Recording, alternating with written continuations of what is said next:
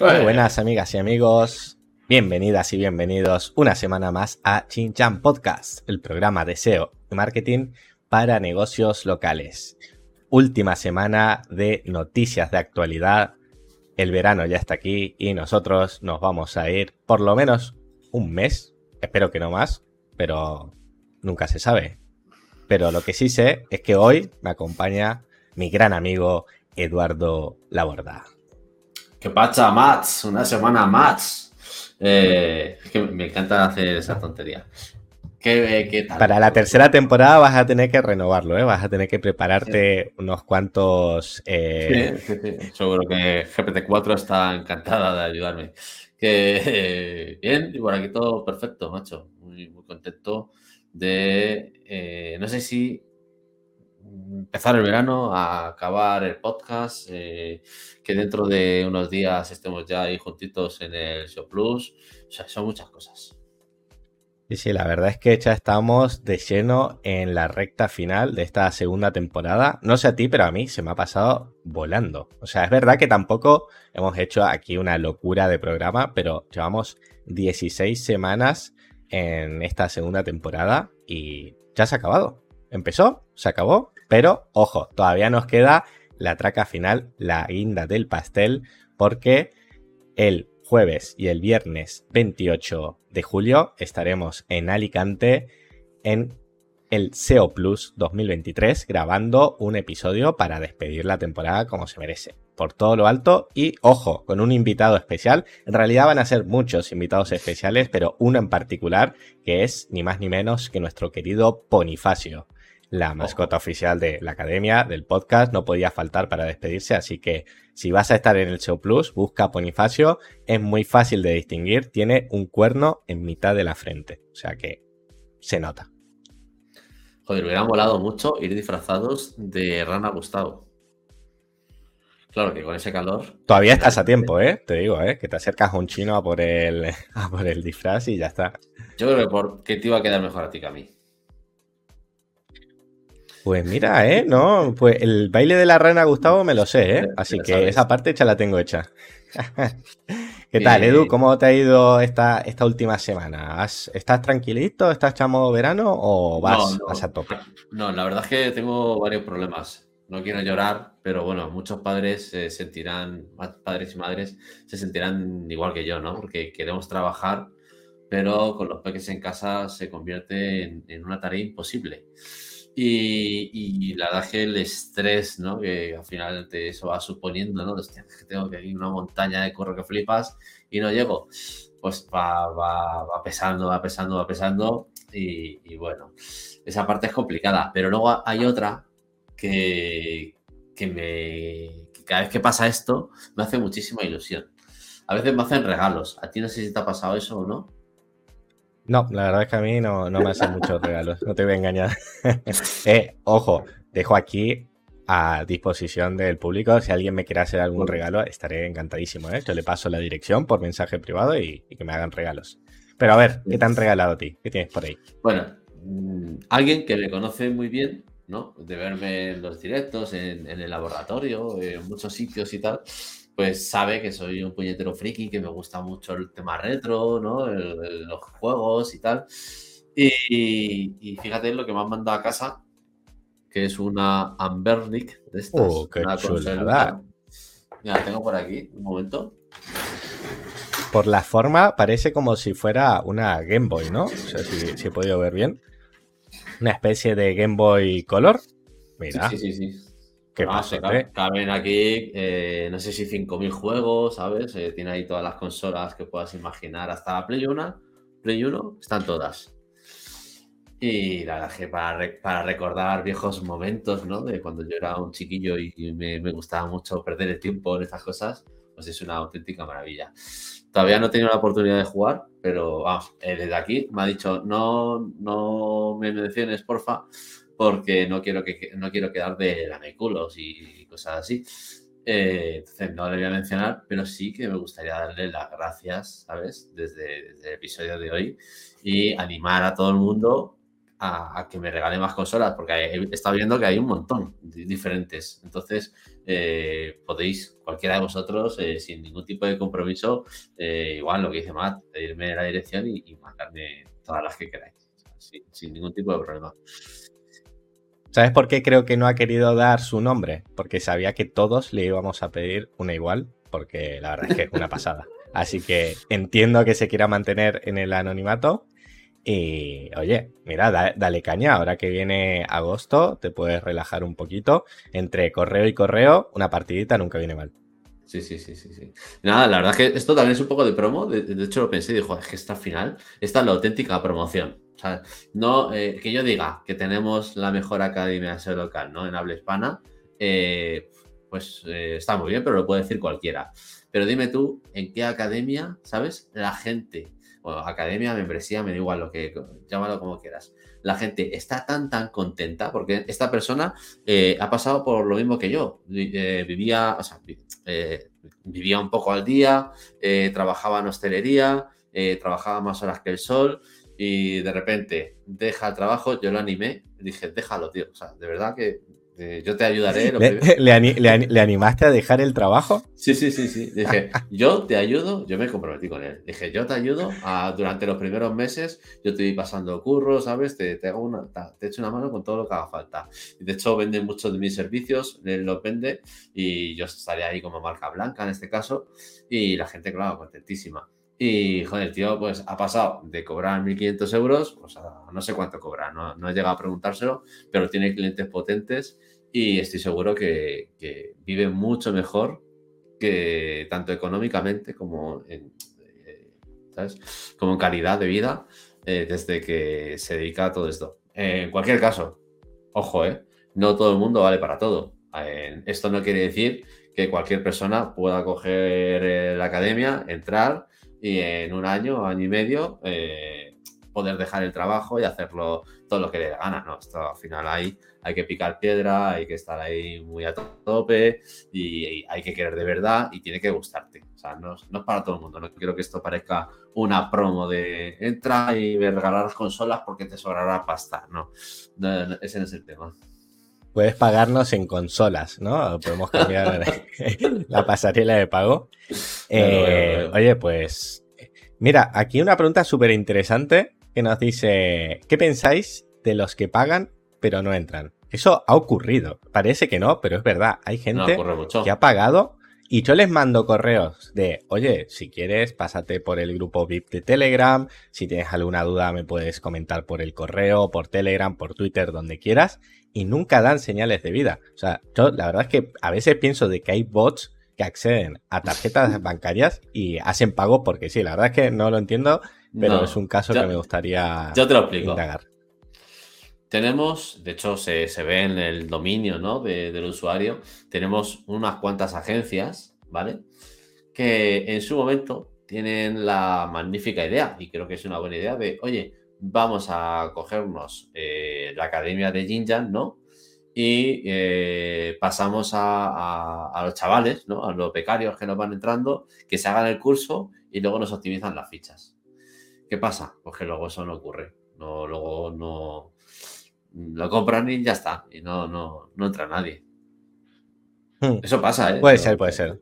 Bueno, mira, aquí el propio Ignacio nos comenta que él lleva dos años y todavía no se ha metido. Pero métete, hombre, que, que no mordemos. A ver, es verdad que a veces se nos va un poco la flapa, sobre todo los viernes, ¿no? Que a lo mejor entras por la mañana y te encuentras no sé cuántas fotos de desayunos, porque la gente ya lo que quiere es empezar el fin de semana y no trabajar, pero bueno.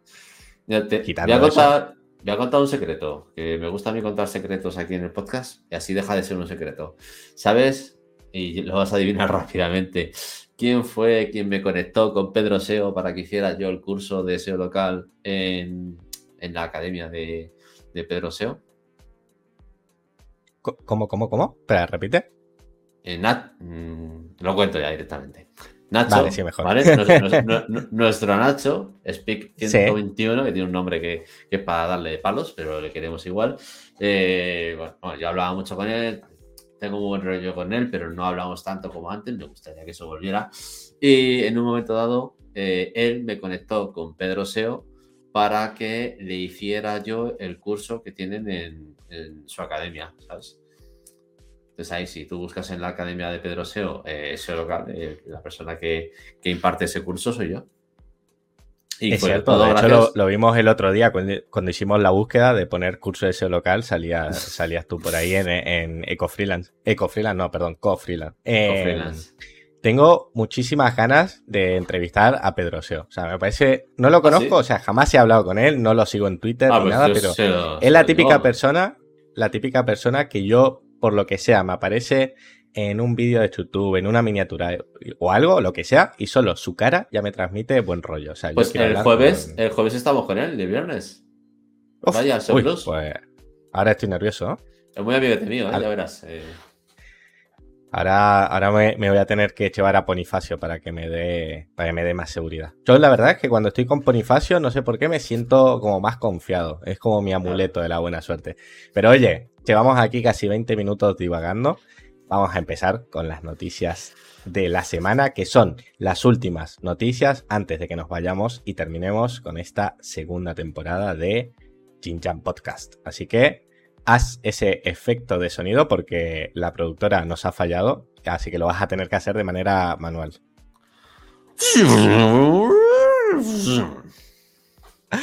Oye, te sale prácticamente idéntico, ¿eh? Nos podríamos ahorrar el voice mode y, y, a partir de ahora te usamos a ti. Perfecto, pues vamos a empezar con la primera noticia y es una que mezcla las dos cosas que más te gustan a ti ahora mismo. Un lado, inteligencia artificial y por el otro, negocios locales. Y es que Miriam Ellis ha realizado un experimento para Moz en el que ha analizado más de 50 búsquedas locales vistas desde la nueva funcionalidad de Google Search, Search Generative Experience o CGA. Y la verdad es que sorprende porque por ahora parece que es un cambio a peor. Porque por un lado, los resultados son más inexactos. La interfaz no es del todo clara, de hecho cambia constantemente y hay muchas veces en las que ni siquiera hay un CTA, es decir, te está mostrando negocios locales que coinciden con la búsqueda, pero tú no puedes hacer clic en ningún lado para ver más información sobre ellos. Así que parece que todavía está muy verde, que lo tienen que seguir puliendo.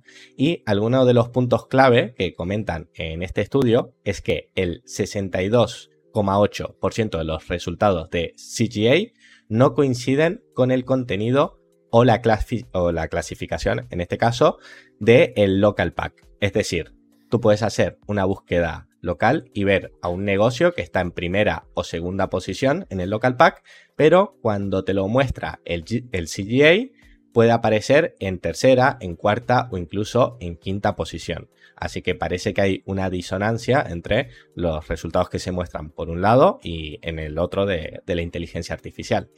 Además, en el 70% de estos resultados se muestran más resultados de negocios locales que en el local pack. Si en el local pack nosotros tenemos tres resultados, es decir, tres fichas de negocio, en estos resultados podemos ver a veces hasta cuatro o cinco negocios, pero es que hay veces en las que te muestra dos o solo uno, así que es volátil hasta en la cantidad de resultados que te puede mostrar.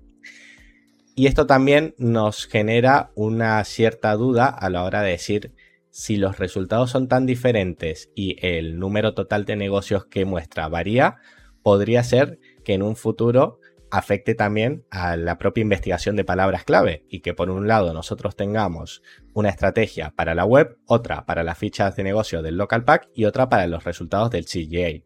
Aunque esto a priori no tendría mucho sentido si los resultados siguen siendo tan diferentes, pues a lo mejor es por algo que eh, no terminamos de, comprender o es que simplemente es que está, está muy verde y, y, falta pulirlo. Y por último, también nos comentan que lo que son los atributos locales, es decir, aquellos atributos que aparecen en las fichas de negocio, como puede ser que un negocio está regentado por mujeres, es LGTBI friendly, etcétera, estos atributos en el CGA no se muestran, al menos por ahora. Así que bueno, veremos a ver cómo evoluciona, pero por ahora la verdad es que parece que está bastante verde. Bueno, pero esto yo creo que no es una novedad, ¿no? Sea, que Google esté verde en IA, Creo que es algo que, algorítmicamente sabemos que son la leche, ¿vale? Hasta ahí estamos todos de acuerdo. Pero en cuanto a, esta parte no más humana, ¿no? De la IA, eh, sabemos que, vamos, eh, lo hace realmente mal. Yo entiendo que tiene que ser una, una limitación que ellos han puesto ahí por, problemas de, servidor, bueno, problemas de capacidad, ¿no? De, a, la, hora de, mostrar esos resultados. Porque yo creo que la limitación es esa.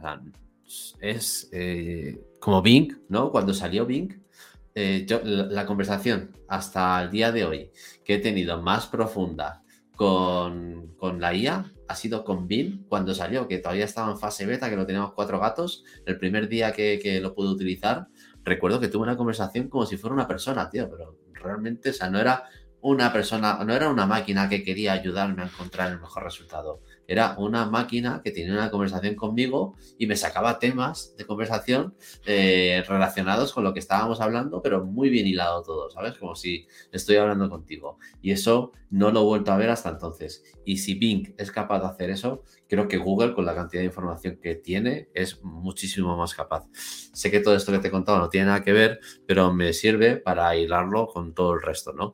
Eh, por ejemplo, eh, el tema de, mostrar más o menos resultados, es que no es un local pack. Es que tenemos que sacarnos de la cabeza que no lo podemos mm, relacionar con lo que ya conocemos porque es algo totalmente nuevo. La forma de analizar los datos es nueva. Eh, no es un algoritmo, sino que es, eh, es, lo, que es lo que he defendido siempre, ¿no? está claro que no funcionará bien porque el problema que está teniendo hasta donde yo sé, por lo que he podido probar, es que mm, no te saca datos actuales. Entonces, a lo mejor tú le dices eh, que quieres sacar eh, restaurantes tailandeses y hasta hace, hace dos años uno de los restaurantes que, que, aparece hoy eh, no es tailandés, pero es que hace dos años sí que tenía la categoría principal como tailandés. Es un ejemplo, ¿vale? No quiero que sirva como, como, como cátedra, ¿no? Pero creo que, es un poco para que sepamos por dónde va todo esto. Y, yo no soy defensor de Google, ¿eh? Ojo, que siempre suelo estar más en contra que a favor. Pero en este caso me tengo que posicionar en contra de este post porque creo que, eh, bueno, es algo que está naciendo, ahora mismo es un, es un bebé o bueno, incluso está, es un, es un feto, más un bebé. Y, falta mucho por evolucionar. Pero yo creo, a mí me gusta. Yo personalmente creo, creo que, que, me gusta, creo que va a ser algo bastante positivo para los que estamos metidos en el SEO local, porque los resultados son más ricos. Está claro que el tema del CTA es una auténtica cagada, ¿no? O sea, que, que la gente no pueda pinchar en los resultados por supuesto, que es, una aliada bastante gorda, pero, pero yo creo que si, si, me lo tengo que tomar, si le tengo que dar una puntuación a todo lo que se está viendo, eh, yo le daría un 8 o un 9. Uf, eh, nota bastante generosa, ¿eh? De todas formas. Para ser un feto, ojo, ojo. Claro. Ah, sí, sí. Para estar todavía. A ver, no ha salido de, beta, todavía no está para el público, o sea que por algo, por algo es. De todas formas, tampoco creo que se pueda estar a favor o en contra del artículo porque al final es un caso de estudio. Simplemente te, te dice, mira, he analizado 50 resultados locales y me he encontrado con esto. Supongo que estaría bien que con el tiempo lo vayan actualizando para que podamos ver también esta evolución y, cómo va mejorando, ¿no? Poco a poco. Pero sí que es cierto una... Sí, únicamente lo que quería decir era que, que, bueno, que habrá gente que cuando lo lea diga, eh, hostia, qué guapo, ¿no? O hostia, qué mierda. Pues bueno, yo creo que en este caso me posiciono en el, hostia, qué guapo, ¿no? que, cada vez hay más oportunidades para local pack, más espacio. Hmm. Sí, no, hombre, eso está claro. O sea, en cuanto más lugares aparezcan nuestros negocios locales, mejor. De todas formas, hay una cosa que comentaste que para mí también es bastante interesante, que es que cuando probaste Bing, estaba en la fase previa a que lo caparan y hace poco ha salido un estudio en el que eh, analizan cómo parece que GPT está dando peores respuestas ahora que como lo hacía antes. Y hay una cierta tendencia a opinar de que de alguna manera lo están frenando. No se sabe si por consumo de recursos, si porque quieren ir un poco más despacio para que no se les descontrole, pero que sí es cierto que a lo mejor ahora mismo no estamos viendo el 100% de lo que podría estar dando. Hay una cosa que yo he notado con, con ChatGPT, que es una auténtica faena, porque a mí me venía muy bien, y es la opción de tablas. Antes tú podías pedirle tablas de cualquier cosa, que te las organizara, que hiciera lo, que tú quisieras, de forma totalmente gratuita, sin pagar. Y ahora ya no, ahora ya esa opción solo se habilita cuando, o por lo menos estos días atrás, eh, he visto que solo se habilita cuando tienes activado el, no sé si llamarlo plugin o extensión o eh, la parte del code interpreter. Si no, no se te activan las tablas. Eso sí, cuando tienes activado el code interpreter, eh, tiene un músculo eh, espectacular, ¿sabes? Comparado con lo que podíamos ver anteriormente. Entonces, yo entiendo que toda la gente que utiliza ChatGPT de forma gratuita ha visto que las limitaciones son espectaculares, pero los que estamos utilizando Code Interpreter vemos que, flipas. O que esto ya es un, salto increíble. Sí, la verdad es que la gente coincide, al menos los, los que lo han podido probar, que, es bastante potente la, funcionalidad esta del Code Interpreter. Pasamos a la siguiente noticia. Perdón, siempre confundo y digo noticia cuando en realidad la gran mayoría son artículos de investigación o tutoriales. Y en este caso. Unicornios es... podemos decir lo que queramos. También y es noticia porque es nuevo. Pues ya está, eh, en este caso, tenemos un tutorial, una guía de Ben Fisher en la que nos da una serie de consejos para gestionar una campaña de SEO local cuando administramos ni una, ni dos, ni tres, sino cientos de ubicaciones de la misma marca. Lo que vendría a ser una, cadena, ¿no? Una sucursal de. Ahora no me sale el nombre. Eh, una franquicia, ¿vale? En la que tenemos repartido por varios puntos del país, negocios de, la misma marca. Y alguno de los puntos clave principales que nos deja este tutorial es que cada mercado local es único, por lo que vamos a tener que darle un enfoque personalizado y a la hora de investigar o comprender lo que es la demografía, las tendencias o el comportamiento del consumidor de una zona en concreta para que la estrategia sea óptima en cada uno de los puntos. Lo que pasa es que también esto lo vamos a tener que equilibrar de cierta manera porque no vamos a poder ser totalmente creativos a la hora de plantear las campañas o ya sea la parte de publicaciones, etcétera, porque necesitamos ser consistentes con eh, el mensaje de marca, ¿no? El tono, el logo, la tipografía, porque al final cuando estamos representando a una misma marca, no puede ser de que en una provincia estén comunicando de una manera y en otra de otra. Entonces necesitamos ese equilibrio para mantener, por un lado, creatividad y por el otro, consistencia. También nos comenta que trabajar en colaboración con equipos locales va a mejorar nuestra efectividad en la estrategia de SEO local y también tener una comunicación clara y soporte continuo para que podamos administrar la campaña en muchas ubicaciones a la vez y que si ocurre algo, por ejemplo, en Barcelona, nosotros nos, nos enteremos en el momento o lo antes posible y que no tengamos, por ejemplo, algún problema de reputación online o de reputación geográfica local. También nos comenta que las auditorías periódicas nos pueden ayudar a corregir discrepancias y a mantener la coherencia de toda la marca. Eh, no sé a ti qué te parece, si alguna vez has tenido que tratar con cientos de ubicaciones de... Ah, no, yo lo, máximo que he tenido ha sido 65 ubicaciones. Uf, casi, ¿eh? Se podría considerar decenas pero hay casi cientos, está ahí, ahí. Y ahora estoy en un proyecto en el que hay 45 y quieren llegar a 200.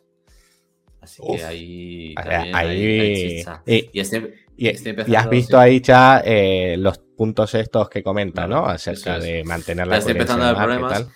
Y joder, a veces es muy difícil, ¿eh? De hecho, estoy haciendo cosas que, que estoy haciendo por primera vez y son bastante arriesgadas a veces. Por ejemplo, por poner un ejemplo, eh, de dos negocios que están muy, muy cercanos el uno al otro, ¿vale? Pero cercanos te quiero decir a cinco minutos andando, ¿vale? Y el nombre que tenían puesto era exactamente el mismo, tío. Entonces, ¿qué pasaba? Que no sé por qué narices, Google había determinado que uno de ellos era el más relevante. Era más nuevo, tenía menos reseñas, eh, estaba mal optimizado, pero sin embargo eh, aparecía para, la búsqueda principal, aparecía ese y no el otro, ¿sabes? Que, que eh, estaba más céntrico, ¿sabes? Que tenía más reseñas, tenía más ingredientes para funcionar.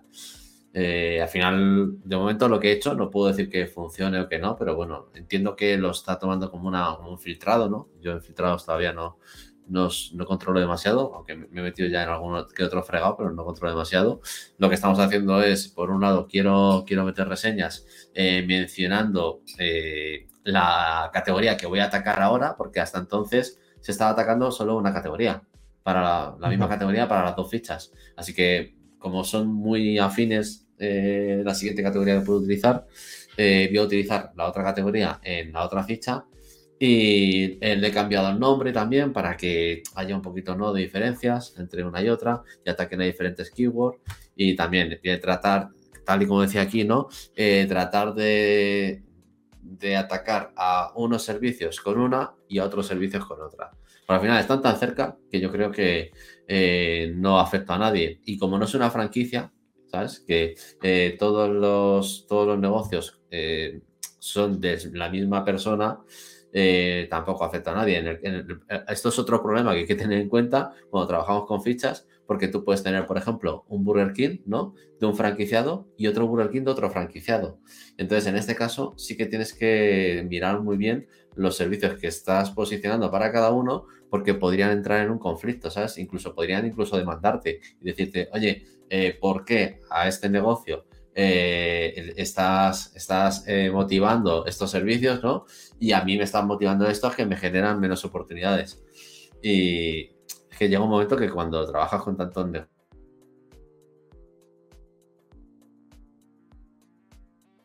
mm. Sí, y en el caso este de que los dos tenían el mismo nombre, tú ahí optas porque es más conveniente que tengan nombres diferentes. ¿Cómo lo diferencias? Incluyendo la calle, por ejemplo, dentro del nombre. Claro, en este caso, en este caso, eh, mira, era en Málaga. Entonces, eh, uno de ellos, o sea, los dos se llamaban Keyword más keyword, marca y ciudad, ¿no? Y en este, lo que hemos hecho ha sido ponerle keyword ciudad, marca, calle. Pero hemos, hemos atacado a otra keyword. En lugar de atacar a la keyword que ya eh, estaba funcionando con la primera ficha, hemos atacado a otra. Y cuando consiga eh, que esa ficha crezca con esa keyword, eh, estoy seguro que podré ir atacando a otras keywords también muy competidas, pero necesito que una de las gordas se me posicione. Claro, y con el tema de hacer el cambio, ¿qué lo estabas haciendo directamente tú en la ficha o como cambio externo? No, en este caso, como es un negocio legítimo, eh, tiene muchas citaciones, eh, está bien trabajado y tal, y no, no, ha habido, nadie ha metido mano, hasta donde yo sé, lo he hecho como cambio interno pero con el truquillo nuestro de la academia de, la saturación de cambios. Ah, sí, sí, sí, sí. O sea, me, suena, me suena de algo.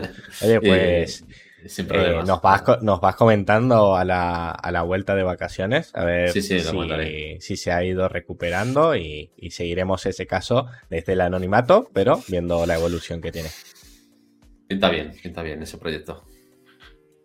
Perfecto, pues vamos a hablar del siguiente artículo que es cómo calcular el ROI de la implementación de datos estructurados en tu sitio web. Es un artículo de esquema app, una, si no me equivoco, es, tienen por un lado creo que plugin, pero es sobre todo una herramienta de implementación directa con la cual podemos meter datos estructurados en nuestros sitios web. Y en este artículo nos enseñan cómo podemos hacer para medir el impacto después de haberlos implementado y que estos eh, objetivos vayan obviamente alineados con los intereses del negocio. Nos comentan que antes de nada tenemos que saber y entender cuáles son los objetivos comerciales que nosotros queremos potenciar y que están relacionados con la estrategia de marcado de datos estructurados, porque al final si nosotros nos liamos a poner cualquier tipo de datos estructurados y a nivel de negocio no van a tener ningún impacto, pues tampoco tendría mucho sentido. Y nos comentan también que la medición del ROI la podemos realizar siguiendo métricas como pueden ser las impresiones, los clics, la tasa de clics y comparando los resultados del antes y el después de la implementación. Tienen dos casos prácticos aquí que han analizado En un lado es una, creo que es un, centro de salud que se llama Baptist Health, o puede ser una cadena de hospitales privados, que su objetivo era eh, cubrir las vacantes que iban poniendo para las distintas ofertas de trabajo. Por lo tanto, implementaron el marcado de datos estructurados de job posting y lo que quisieron medir en este caso es cómo mejoraba el CTR antes y después de la implementación. Hicieron toda la implementación, estuvieron analizando y comparando los datos y pudieron ver que después de implementar estos datos estructurados, el CTR de aquellas URLs que incluían este marco de datos estructurados subieron, atención, un 1194%. La verdad es una burrada, no sé si es que antes era uno o dos, pero subió, subió bastante. Y después otro caso de éxito que, mencionan es el de Excel, en el que ellos directamente querían eh, aumentar la cantidad de clics que recibían a través de visitas orgánicas. Así que hicieron también una implementación de marcados de datos estructurados en distintos tipos de URL y pudieron comprobar que hubo un crecimiento interanual, es decir, comparando dos meses año a año, y aumentó en un 777%, máxima conversión, la tasa de clics, en un 308% las impresiones y en un 115% el CTR. Así que la verdad es que implementar datos estructurados puede ser bastante interesante. Es cierto que muchas veces eh, nos puede parecer un poco complejo o que es algo demasiado técnico, pero es cierto que hay en muchos tipos de negocio que el, implementarlos puede cambiar drásticamente cómo Google muestra los resultados orgánicos y que tengamos un subidón bastante tocho en, las visitas o en el CTR de, de nuestras URLs. Claro, pero es que esto eh, hay que explicarlo bien, porque normalmente a la gente cuando tú le explicas el tema de marcado de datos, eh, lo, explicamos con poco ánimo de venderlo, yo creo. Digo lo normal, ¿eh? ¿eh? no digo que sea así para todo el mundo, pero, por ejemplo, cuando tú le preguntas a alguien qué son los datos estructurados y controla un poco, pues te dice, bueno, pues ese eh, son, es un, código que tú le metes a la web, ¿no? Y que gracias a eso Google entiende un poquito mejor todos los datos que contiene tu, eh, esa, página, ¿no? Pero es que no es así. O sea, eso es la parte eh, que Google lee y para qué... O sea, a, mí, a mí es que eso me la pela. O sea, vamos a, vamos a hablar ya en serio. a mí me da igual que, Google lea mi contenido, que no. sí, quiero que lo, quiero que, lo analicen, ¿no? Y quiero que, se lo muestre a los usuarios en la mejor posición posible. Pero a mí lo que me mola mucho de los datos estructurados, por supuesto, es cómo muestra esos datos que yo le estoy diciendo que, son importantes para, el negocio, ¿no? Eh, yo no, tengo demasiados ejemplos, sí que tenemos un servicio, eh, además lo tenemos aquí en Jinja SEO, eh, de, de marcado de datos y, al final lo que intentamos hacer es pues, potenciar esos servicios que tenemos, que nos aparezca cuando tú buscas ese negocio, pues que te aparezca en la SER el negocio y luego todos los servicios listados, que son mola muchísimo, y yo es, al final, mi objetivo del marcado de datos no es otro que ese, que cuando alguien busque mi negocio o busque un, un negocio relacionado al mío, aparezca, aparezca yo en la SER y aparezcan además todos mis servicios bien listados, que mi competencia no lo tiene y yo sí. yo creo que eso es, eh, y de hecho yo creo que eso es lo que hace, ¿no? Que consigan estos, estos, vamos, estos porcentajes, ¿no? De, que de hecho me parecen demasiado bestias. Aquí me cuesta un poco creérmelo, vamos a darles un voto de confianza, pero un 777%, un 1194 solo con datos estructurados, creo que dependerá también un poco de la categoría de negocio, ¿no? Eh, si realmente es relevante para los usuarios ese tipo de datos o, si es una categoría mucho más plana, que a lo mejor esos datos no son tan relevantes. Entonces yo creo que dependerá un poco de la categoría de negocio. Mm. Bueno, claro, al final tú si tienes una métrica o una unidad eh, demasiado baja, luego cuando tenga un crecimiento, eh, ya a nada de que crezca de 3 a 10 en porcentaje es una burrada. Por eso tampoco te ponen el crecimiento en, en unidades fijas, sino en porcentaje. Para mí, básicamente, la ventaja principal del marcado de datos estructurado es lo que nos puede aportar a nosotros a nivel de relevancia semántica. Es decir, si el crawler entiende de una manera muy explícita cada una de las secciones de nuestra web, vamos a tener más posibilidades para que el día de mañana, si implementa un módulo, un snippet o lo que sea dentro de su web, o incluso lo que estamos hablando antes de la IA, nosotros tengamos más posibilidades de aparecer ahí. Evidentemente, es lo que comenta al principio del artículo tienes que tener claro cuáles son esos objetivos de negocio para que tampoco te líes aquí, por ejemplo, a implementar datos estructurados para el blog o de recetas si no es lo que tú realmente estás buscando en tu negocio. Pero sí que es cierto que hay en muchas áreas en las que tú puedes optimizar estos datos y sin tener que hacer a lo mejor una campaña de link building que ya sabemos que son muy efectivas pero requieren de presupuesto o de estar constantemente generando más contenido, nosotros mejorando el CTR ya estamos trayendo más clics con el mismo tipo de contenido. El contenido no ha cambiado, simplemente lo que hemos conseguido es que ahora Google, que a veces es muy listo y otras veces es muy tonto, entienda muy bien lo que hay dentro de ese contenido y por lo tanto les resulte más fácil incluirlo dentro de estos snippets que muchas veces es cierto que te pueden quitar visitas, pero otras cuando te las traen se, nota bastante. Esto, aquí tiene, tiene un párrafo que me resulta interesante, porque yo soy un gran defensor de las preguntas frecuentes, ya lo sabes.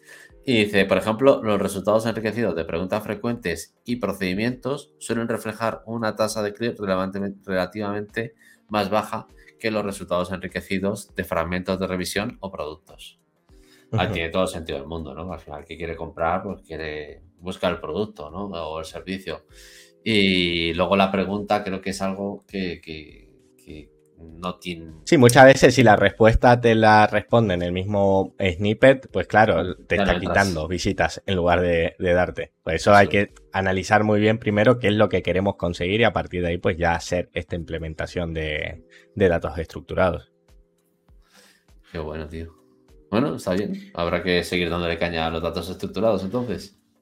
A mí últimamente me están preguntando bastante por este tema, así que yo creo que vamos a tener que hacer un, programita aquí especial, temático datos estructurados, porque es lo que nos comentaba Victoria, que en español sigue habiendo muy poca información, sobre todo que está actualizada, así que yo creo que a la gente le puede resultar bastante útil, casi tan útil, o puede que menos, que la nueva funcionalidad de el GeoGrid de Braille Local.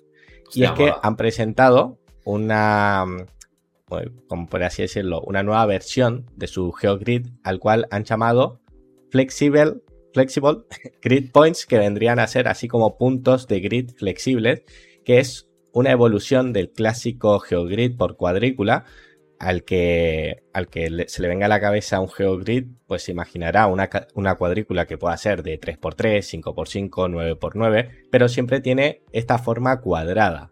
Y ellos lo que han hecho es dar un paso más allá, consiguiendo que nosotros podamos configurar qué puntos del grid queremos que se muestren y cuáles no. ¿Y por qué es interesante esto? Pues, por ejemplo, porque nosotros a lo mejor eh, en, el, en la cuadrícula en la que está nuestro negocio puede haber un área que haya un lago, un bosque o el propio mar en el que sabemos que nosotros, o nuestros clientes, mejor dicho, no van a hacer búsquedas desde esos puntos, porque en esos puntos no hay nadie. Entonces nosotros, para no ensuciar la imagen total de los puntos relevantes donde nos pueden encontrar nuestros clientes y donde queremos saber realmente cómo estamos posicionados, podríamos quitarnos del medio todos esos puntos y dejar solo aquellos que nos interesen. Más allá de que luego podamos hacer un grid completo para analizar otras cosas como pueda ser la diferencia en nuestro posicionamiento en función del factor de proximidad, ¿no? Que en ese caso sí que tener la cuadrícula completa podría ser interesante. Además, es bastante útil para empresas que sean de tipo SAP que estén operando en diferentes ciudades y tú con un mismo grid puedas medir los puntos de una ciudad y la otra si no están muy lejos y no necesitas estar configurando dos grids diferentes, que eso creo que también puede molar mucho.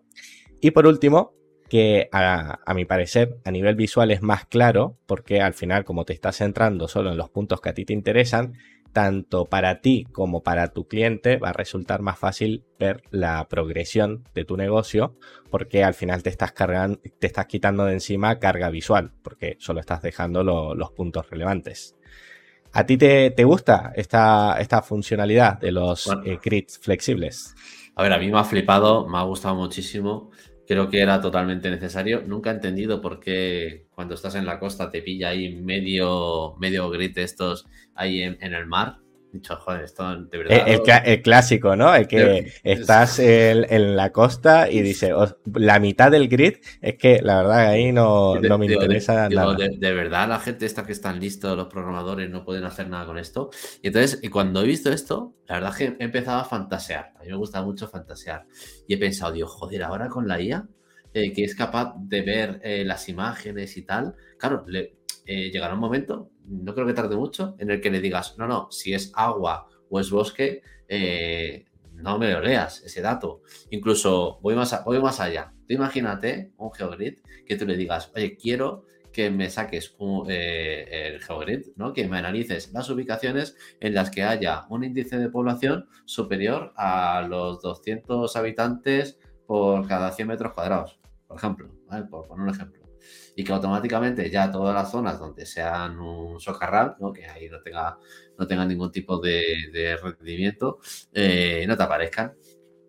O sea, es que va a haber ya, ya no hace falta, porque si eh, esto no, no, lo veis vosotros porque, porque no lo veis, pero cuando tú, eh, en este caso, ¿no? Este, este GeoGrid flexible que nos está contando Matt, lo que aparece es el típico cuadradito y tú le vas dando a un menos en cada circulito, ¿no? Cuando tú no quieres que esa ubicación salga, tú le vas dando un menos, sí. menos, menos, menos y lo vas retirando. Entonces, no es que sea inteligente el GeoGrid, es que tú le tienes que quitar. No, es flexible, se llama, por eso se llaman puntos de grid flexibles, para que claro. tú manualmente digas, vale, de aquí me interesa, de aquí no.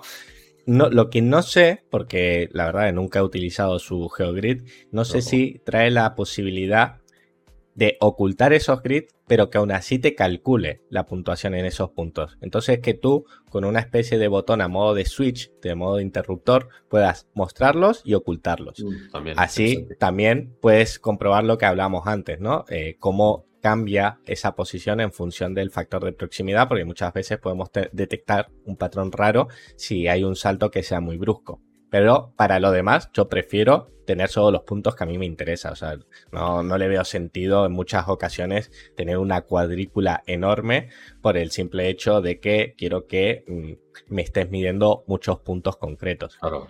Así que bueno, ya, veremos ya, si alguna otra herramienta eh, que empieza por C lo implementa o si no, bueno, mientras nos patrocinen. A, eh, no, a no nivel de créditos, a nivel de créditos también a los usuarios nos viene bien, ¿no? En lugar de que te lea eh, 100 puntos, de los cuales eh, 30 son inútiles, pues que te lea 70 que tú quieres eh, metir realmente. Entonces, Exacto, eh, eso no lo, no lo, había comentado, pero evidentemente si tú tienes una suscripción que no sea un pago mensual, sino un pago por uso, pues claro, te renta mucho más de que solo estés consumiendo los puntos que quieres medir. Así que sí. Pero bueno, mola. Pasamos con la última noticia de esta segunda temporada de Jin Jam Podcast. Y es algo que la verdad, no sé por qué no lo había conocido antes, pero es un caso de estudio, que la verdad me parece la caña, de una empresa que se llama Maps Labs, en la cual están ana analizando mes a mes la evolución del rendimiento de más de 100 fichas de negocio en oh. distintas plataformas de tráfico local, en Google, en Yelp, en Bing y en Apple Maps y están comparando el rendimiento que consiguen a, eh, a través de la captación de leads de, estas plataformas. Todas estas empresas, todos estos perfiles de negocio son del sector de hostelería y básicamente han dicho que han cogido ese sector porque suele ser uno de los que más interacciones tiene y entonces así van a poder tener un muestreo más grande. Antes de que mires la noticia, intenta averiguar quién crees que ha quedado en primera posición. Google, Yelp Bing o Apple. Chan, chan, chan. Para restaurantes. Sí, o sea, ¿qué plataforma capta más leads para un restaurante? la de Google Maps, la de Apple Business Connect, Bing Place o Yelp. Esto en Estados Unidos, ¿eh? es donde está hecha la prueba. Si es Estados Unidos, te diría Yelp. Eh, no. En primer lugar, por muchísima diferencia, les da una paliza a todos los demás, Google Business Profile. O sea, ahí no hay duda. Google es el que más leads les trae, no solo en visibilidad, sino que era una comparativa entre Google Business Profile versus eh, Apple, Gel y Bing. Claro, sí, sí, es eso. Claro, pero digo, entre los tres, entre Apple, eh, Gel y Bing, creo que el más potente sería Gel no, o sea, en, cuanto a interés para uno, si yo tengo un negocio y quiero aparecer en plataformas, la que mejor rendimiento saca es la de Google Business. Vale, No, pensaba que era una comparativa sin contar con Google.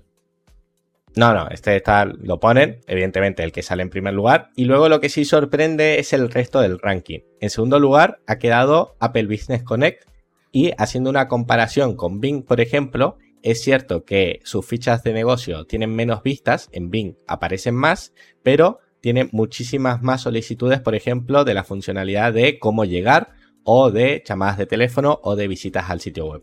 De visitas al sitio web tiene casi 15 veces más, de llamada de teléfono casi 22 veces más y de dirección, eh, solicitudes de cómo llegar 100 veces más. En tercera posición ha quedado Yelp, que es lo que a mí me sorprende, de que Yelp ha quedado por encima de Bing Places. Y en este caso, haciendo una comparativa entre Yelp y Bing, vuelve a pasar lo mismo. Bing te da más visitas, pero te da menos solicitudes de eh, cómo llegar, llamadas por teléfonos y de visitas al sitio web. Y en último lugar, pues ha quedado Bing, como acabo de comentar, en el que solo gana en, en el número de impresiones. Así que es bastante sorprendente ver de que a pesar de los avances que está teniendo últimamente Bing, sigue estando, al menos en este sector, eh, bastante por detrás de, los otros. Y también sorprende ver eh, Apple, Apple Business Connect, en este sentido, parece que es una plataforma bastante interesante para, para los negocios. Lo bueno de este estudio es que ya te digo, es que cada mes están actualizando la tabla comparativa. O sea, yo he leído el estudio. Este es el de junio, pues yo leí el de abril y en el de abril Bing estaba en segunda posición, así que tenemos aquí una carrera en la que, como en la Fórmula 1, ¿no? En cada curva puede haber un adelantamiento, así que tengo ganas de ver cómo, cómo evoluciona. Y ahora sí, pasamos con el consultorio del profesor Laborda. Te he traído una de las preguntas que a ti te gustan del foro de Google Business Profile. Porque qué mejor que despedirnos resolviendo una duda, ¿no? De un pobre pony descarriado que ha tenido un problema y como nadie le responde ni sabe que hay una academia de SEO local donde resolver sus dudas, pues se ha tenido que ir al foro de Google Business Profile a ver si alguien le hace caso. Como hechos tampoco le hacen mucho caso, pues vamos a hacérselo nosotros desde aquí y con suerte algún día escuchará este programa y su, duda será resuelta. Yo no hago feos a nadie, ya lo sabes tú. No, hombre, tú siempre, una duda siempre, siempre la resuelves. Te comento la duda. Es de Tommy CCC y se titula Reseñas bloqueadas. Dice así: Buenas, Llevo una temporada enviando esta consulta a la ayuda de Google, pero nadie se pronuncia al respecto. Eh, no, es raro, Tony, la verdad es que no es raro, suele pasar. Tenemos las reseñas absolutamente bloqueadas. Clientes nuevos nos han puntuado y la reseña no se publica. Le aparece al cliente en su perfil como que ha puesto esa reseña, pero si ves las reseñas desde otros perfiles, esa opinión no aparece. Por algún motivo nos han bloqueado y necesitamos recuperar la actividad por aquí. Por favor, ¿alguien sabe otro método para contactar con ellos y que nos den una solución? Bueno, aquí varias cosas. Lo primero de todo es averiguar si realmente eh, te han bloqueado o tú estás teniendo algún tipo de comportamiento ¿no? que Google considere que no es legítimo. Por ejemplo, eh, imagínate que la mayoría de tus clientes se conectan a tu restaurante a través del Wi-Fi. ¿vale? Eh, tú tienes wifi gratis en tu restaurante y justo pides las reseñas a la misma hora todos los días, ¿vale? a las 4 de la tarde, ¿no? Que es cuando tienes ahí, vamos a suponer que esto es un restaurante, a las 4 de la tarde, que ya tienes a uno, que dice, bueno, venga, vete ahí a por las mesas y les invitas un café o un postre y, que te pongan una reseñita. Entonces el, chaval, pues, ponme una reseña y te, invito un café. Y así con todos, ¿no? Y, en cada mesa, pues eh, entran dos reseñas de golpe, tres, en otra otra, y en cosa de 15 minutos eh, han hecho 25 peticiones de reseñas. Es un ejemplo, ¿vale? Eh, esto puede pasar luego de cualquier otra forma. ¿Qué pasa? Que Google dice, hostia, misma IP, eh, em, desde tiempos súper cortos entre una reseña y otra, textos, porque al final esa gente no quiere ponerte una reseña, lo que quiere es un café. Es muy importante este dato que te he dado de eh, ponme un café y yo te doy una reseña. Ese tío no te está poniendo una reseña porque quiera, te está poniendo una reseña porque quiere un café gratis, ¿vale? Entonces eh, va a hacer esa reseña rápido y corriendo para decirte, mira, y ya está. Y te va a poner todo bien, todo correcto. Van a ser reseñas que Google considera que no aportan demasiados datos y que no, que, es una mierda, básicamente. Cuando esto ocurre, eh, de hecho, con que ocurra un día, es muy probable ya que te penalicen, vamos a llamarlo penalicen, pero realmente no es una penalización, sino que es que no se fía de ellas, no, no, son relevantes, entonces no la publica. Y claro, tú puedes, ese mismo, ese día eh, ya no te van a entrar reseñas. O sea, cuando pasa eso, eh, es como que tu ficha pasa a un estado de, alerta de, oye, no sabemos eh, qué está pasando con este negocio. probablemente en ese momento el único que hagan es bloquearte esas reseñas y que no entren, ¿vale? Y en el supuesto caso de que Google considerara que esas reseñas no son legítimas, ¿vale? Porque no solo la IP es la misma, sino que además eh, el user agent, ¿no? El, dispositivo siempre es el mismo, hay muchas, muchos muchas pistas ¿no? que le damos a Google de que esas reseñas no son auténticas. Pues en ese caso, eh, seguramente tu perfil estaría bloqueado contra reseñas durante mucho más tiempo. Eh, en el supuesto caso de que no sea así, ¿vale? De que eh, haya muchos dispositivos diferentes y que solo sea eh, un problema de que estamos metiendo demasiadas de golpe, lo más probable es que si dentro de tres días, al día siguiente seguramente tampoco te deje, pero dentro de tres días te dejará meter una o dos reseñas, ¿vale? Y luego ya al día siguiente te dejará meter una o dos reseñas, pero lo que no podrás hacer será meter muchas reseñas de golpe, siempre y cuando estemos utilizando nuestra Wi-Fi. Si, si los usuarios utilizan su 3G, eh, aquí también puede haber problemas, ¿vale? Eh, si, si hay demasiados, mm, eh, demasiados dispositivos intentando ingresar reseñas al mismo tiempo, también es probable, ¿vale? Que por seguridad Google bloquee muchas de ellas, ¿vale? y lo que tienes que hacer es eso, ¿vale? Pedirlas, este, me estoy repitiendo mucho con él, ¿vale? Eh, repetir eh, esta acción durante varios momentos del día eh, y, sin, sin, que, sin pedírselo a todos los restaurantes a la vez, sino poco a poco. hacerlo de una manera natural, no intentéis tampoco, o sea, el tema del regalo está muy bien, pero cada día huele más listo y de hecho está eliminando, está eliminando muchas reseñas que no son relevantes. O sea, ahora nos vamos a fichas y, todas las reseñas que, antes no eran relevantes, o sea, antes, antes eran irrelevantes, pues ahora ya directamente es que no existen. Están haciendo ahí una limpia muy, grande.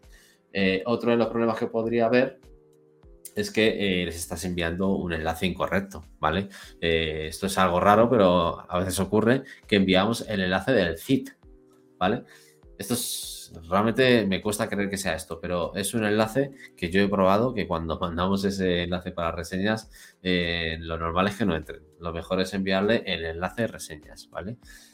Y, poco más. La verdad es que hay, aquí me podría estirar muchísimo porque hay muchísimos motivos por los cuales las reseñas no entran, pero estoy seguro que, que ha sido eso.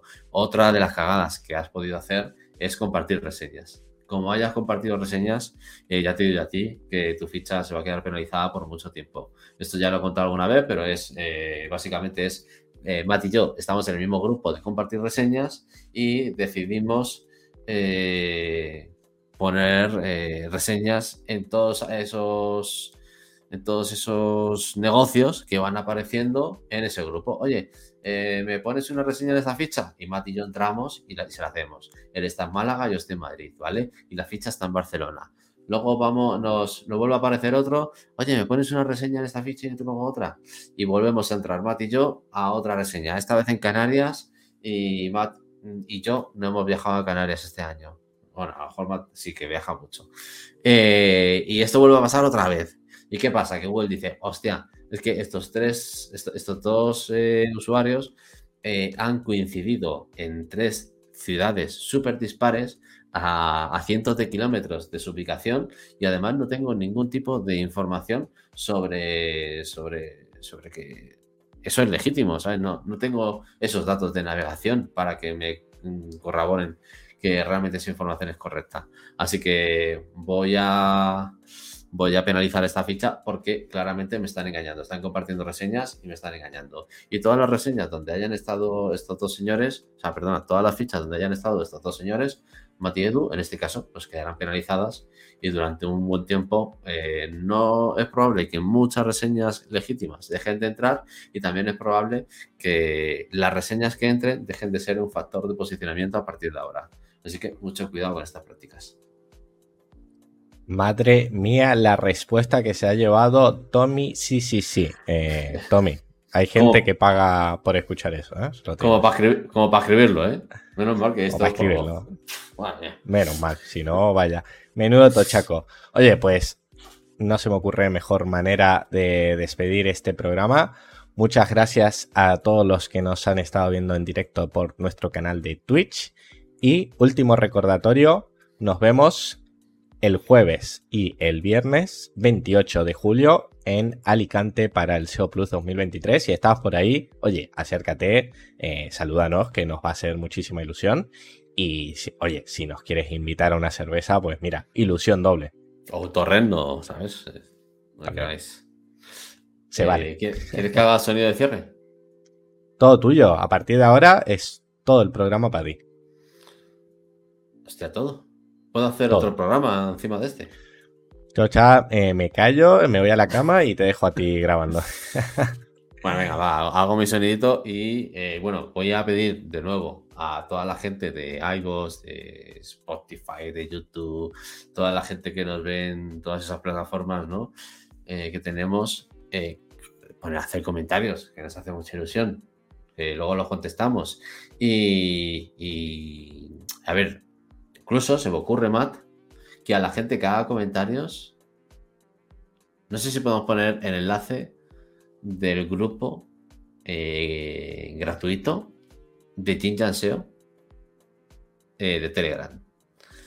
Pero vamos, a hacer eh, una, vamos a hacer una cosa. Yo diría de aquí a que volvamos en septiembre, todos los comentarios que hayan de aquí a nuestra vuelta en septiembre se van a llevar un regalito. Lo dejamos ahí. Dejamos la intriga. En e, el, puede ser en cualquier comentario, pero si quieren, por facilitarnos el trabajo en, el de este episodio, mejor que mejor. Que por cierto, me has recordado que eh, nosotros estamos aquí viendo nuestra evolución en el ranking de podcast de Evox y la última vez que lo vi estábamos en la posición 20.123 de todos los podcasts que hay en Evox. ¿En qué posición dirías que estamos ahora? 18.000. No. Más o menos. Eh, menos. Menos. Hostia, qué bien, ¿eh? eh 14.000. Mm, no. Menos. Menos. Hostias. Eh, 12.000. 10.022. Estamos rozando entrar en el top 10.000 de los mejores podcasts de Evox. Por favor, un aplauso. Estamos, estamos haciendo SEO en podcast. Estamos haciendo SEO en Evox. Y esto es gracias en gran parte a vuestros comentarios. Es uno de los factores que Evox valora a la hora de hacer estos rankings. Así que ya sabéis, todos los comentarios que hayan de aquí a que volvamos la primera semana de septiembre van a tener un regalito. Ojo, cuidado, eh. Pues, eh, pero no hagáis comentarios de mierda, por favor comentarios que podamos eh, publicar aquí, contestar, que nos, deis calorcito o nos hagáis bromas o metéis conmigo, lo que queráis, ¿no? Pero comentarios de, los que Google no borraría si fuera una reseña. Que eso, que tengan chicha. Y ya con eso eh, hago mi sonido de cierre, ¿vale? ¿Preparados? ¿Listos? Ya.